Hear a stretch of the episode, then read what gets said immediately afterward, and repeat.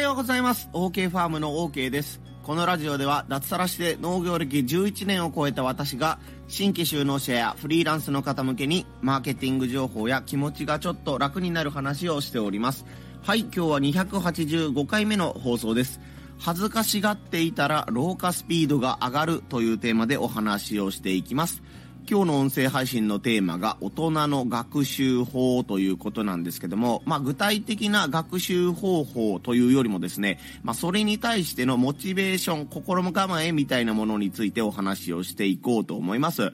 まあ、あの、キーワードとしては、僕が高校時代のね、時に所属していた応援団のね、先輩がよく言われていた言葉、失敗を恐れて何もしないのが一番の失敗だというね、ところを軸にお話をしていこうと思います。今日の3つのポイントです。ポイント1、子供は泣くほど悔しがる。ポイント2、年を取るにつれて恥ずかしさが増してくる。ポイント3、意外と誰も気にしていない。この3つでお話をしていきます。はい、まず1つ目のポイント。子供は泣くほど悔しがるというお話です。はい、皆さん何かをね、新しく始めたいとかね、えー、資格試験を取りたいとか、ね、なんか自分でスポーツを始めたいとか、ね、いろんな挑戦したいことがあるときに、効率よく上手になりたいとか思ったことはありませんか？僕はしょっちゅうそればっかり考えて、まあ意外とそれを考えすぎるがあまり挫折しちゃったりすることもあるタイプの人間です。まあ人によってね、楽しめたらいいとか、とにかく効率を優先してとかね、えー、いろんなね、あの挑戦の仕方があると思うんですけども、うん、人生の中でね、一番成長しているのって本当に1歳から3歳あたりのね、赤ちゃんから子供だと思うんですよ。本当に最初生まれた時はね、寝っ転がってることしかできなかった子が、いつの間にかね、えー、寝返りを打つことができるようになり、ね、立ち上がることができるようになりね、最後はね、言葉を覚えていくみたいな感じで、1歳から3歳の成長って本当に目覚ましいものがあると思うんですね。自分の、自分も3 3人子供がいるんですけども、本当に子供の成長ってすごいなというふうに思うんですよね。で、そのね、子供の成長の原動力って何だろうなっていうふうに考えたときに、やっぱりあの、できたら、あのな、自分のやりたいことができた時には心から喜ぶし、自分のやりたいことができなかったら心から悔しがる。そしてそれをオープンにできるというところが一番のね、成長の秘密というか鍵じゃないかなというふうに思うんですよね。大人から見たら本当にね、あの、どうでもいいような、言い方悪いですけどね、積み木を積み上げていくというものについても、ね、あの、こう一つ、二つ、三つと積み木を積み上げていく中で、自分はもう一ついけるだろうと思っていたところで、ガシャーンとね、積み木が崩れた時、子供はもうね、大声でね、泣きわめきますよね。何もそこまで泣かんでもいいのにというふうに、えー、な勢いでね、火のついたように泣くこともあれば、ね、あの、お父さんやお母さんとかね、お兄ちゃんお姉ちゃんのところに行って、壊れちゃったみたいな感じでね、えー、積み木が壊れたことを心からね、悲しんだり、ね、あの、場合によっては崩したね、大人とか邪魔した大人を抗議しに来るようなことがあったりします。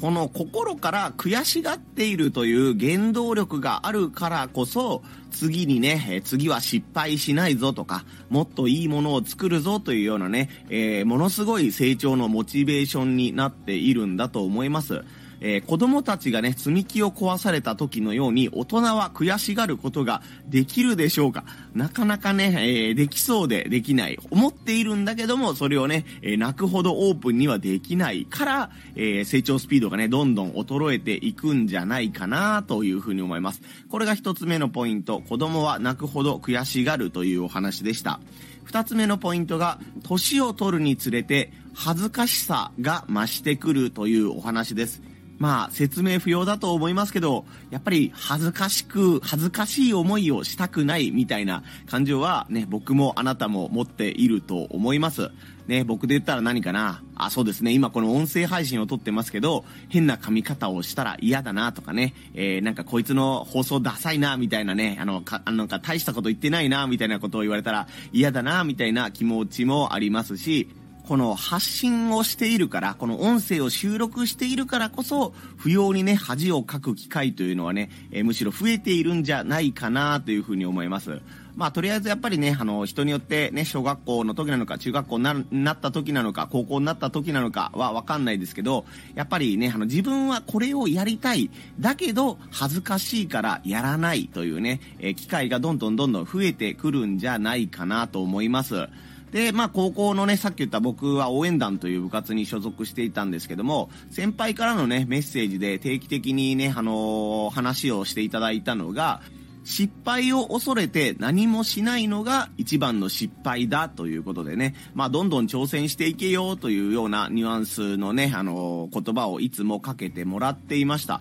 これは本当に自分の人生の指標になっているなというかね、まあ、キャッチフレーズ、なんて言うんでしたっけ、座右の銘みたいなところにもなっている気がします。自分自身もね、こう、未だに、さっきも言ったように、未だにね、その失敗するのは怖いし、うめんどくさいなとか、ね、あの、周りの人にめんどくさがられたら嫌だなと思って、引っ込み思案になってしまう時は、本当毎日毎日あるんですけども、あここはちょっと頑張っとかないといけないよねっていうものを自分で見つけた時には、この先輩からいただいたね、失敗を恐れた、何、失敗を恐れて何もしないのが一番の失敗だというような言葉を自分にかけるようにして、えー、奮い立たせているようなところがあります。恥ずかしい、恥ずかしい、だから何もしな、何もしないというね、状況がどんどん続いていって、さらに年を重ねて、ね、若いもんにはもうついていけんわ、とか、ね、新しいことやってね、失敗したらね、えー、なんかもう自分は立ち直れないから、みたいな心境になったら、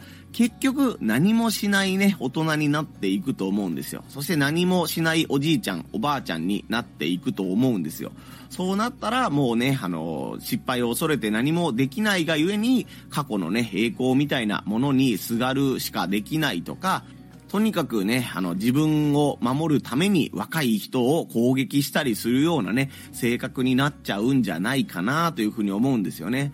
年を取ったのにめちゃめちゃ若々しい人っているじゃないですか。ね、何歳になってもまだこの人こんな挑戦してんの？みたいな人を見ると、僕は本当ワクワクするし、ね、こういったおじいちゃんおばあちゃんになりたいな、みたいな風に思うんですけども、そういった人って多分あんまり他の人の攻撃をしてる余裕がないんですよね。余裕がないというか時間がないんですよね。もう他の人を攻撃する暇があったりとか、なんかね、自分の名誉のために何とかをやるとかいう暇があるんだったら自分のやりたいことをどんどんやっていく。年をとっても新しいことを見つけていくみたいなね、え、ことをしている人じゃないかなというふうに思うんですよ。なので、ね、年を取るにつれて恥ずかしさがね、どんどん増してくるのはみんな共通だと思うんですけども、そこをね、えー、続けていくと自分自身のね、老化が早まりますよとか、ね、人のことを攻撃することに重きを置いた人生になってしまいますよというふうに思いますので、皆さんもぜひね、あのー、挑戦したら若返りますよというぐらいのつもりで、いろんなことにね、チャレンジしてみてほしいかなというふうに思います。これが二つ目のポイント、年を取るにつれて恥ずかしさが増してくるというお話でした。そして三つ目が、意外と誰も気にしていないというお話です。まあ、締めくくりにもなりますし、まあ、本当に事実だと思うんで覚えておいてほしいんですけども、あなたが成功しようが失敗しようが、誰もそんなに気にしてないです。はい。これは、あの、実際そうだと思います。えー、その失敗したその時みたいなのは、もしかしたら、えー、ね、あの、自分の身近な人は、ああ、あいつ失敗してんな、みたいなことで、笑ったりね、することがね、笑ったりする人が身の回りにいるかもしれませんけど、ね、あの、一週間経ったら、一ヶ月経ったら、ね、あの、別のことに気が取られて、もうあなたのその、小さな失敗とかね、えー、逆に言ったら小さな成功とかも、誰も覚えていません。ね、あなたの方から、私これで失敗したんですよとか、私これで成功したんですよっていうのを毎日言い続けていたら、そのことをね、みんな忘れないかもしれませんけど、そもそもあなたのね、発信が届いているかどうかもわかりませんし、あなたの身の回りにいる人も、毎日毎日あなたのことを考え続けて生きているわけではありません。いい意味でも悪い意味ですもんですね。ね。なので、あの、失敗してもね、あの、気にしているのは自分自身だけで、周りの人は、意外とあなたの心配なん、あの、失敗なんかね、気にしていないということです。なぜなら、その周りにいる人も自分自身のことで精一杯だからです。あなたが失敗したらどうしよう、恥をかいたらどうしようっていうもの、いうようなことを考えているのと同じように、周りの人も失敗したらどうしよう、間違ったらどうしよう、かっこ悪い思いをしたらどうしようということで、自分のことしかね、えー、目が、自分のことにしか目が向いてないので、あなたのことをしっかり見る余裕がないんです。そう考えるとね、あの失敗してね、最初の言った子供のように悔しがって失敗して成長していく方がチャンスだと思いませんか？僕は今37歳になりますけども、ね、あの、その40歳、50歳になった時に、ああ、37歳の時にやっとけばなーっていう風なね、後悔をしないようにね、今できることとかやりたいことを少しずつやっている感じです。皆さんのそのね、新しくやりたいことを断念するというか、やらない理由が恥ずかしいからというものなのであれば、意外と周りの人気にしてないよ、あなたのことなんか見てないよっていうね、ことを少し考えてみて思い出していただけたら、えー、何かをね、始めるきっかけになるんじゃないかなというふうに思います。これが3つ目のポイント、意外と誰も気にしていないというお話でした。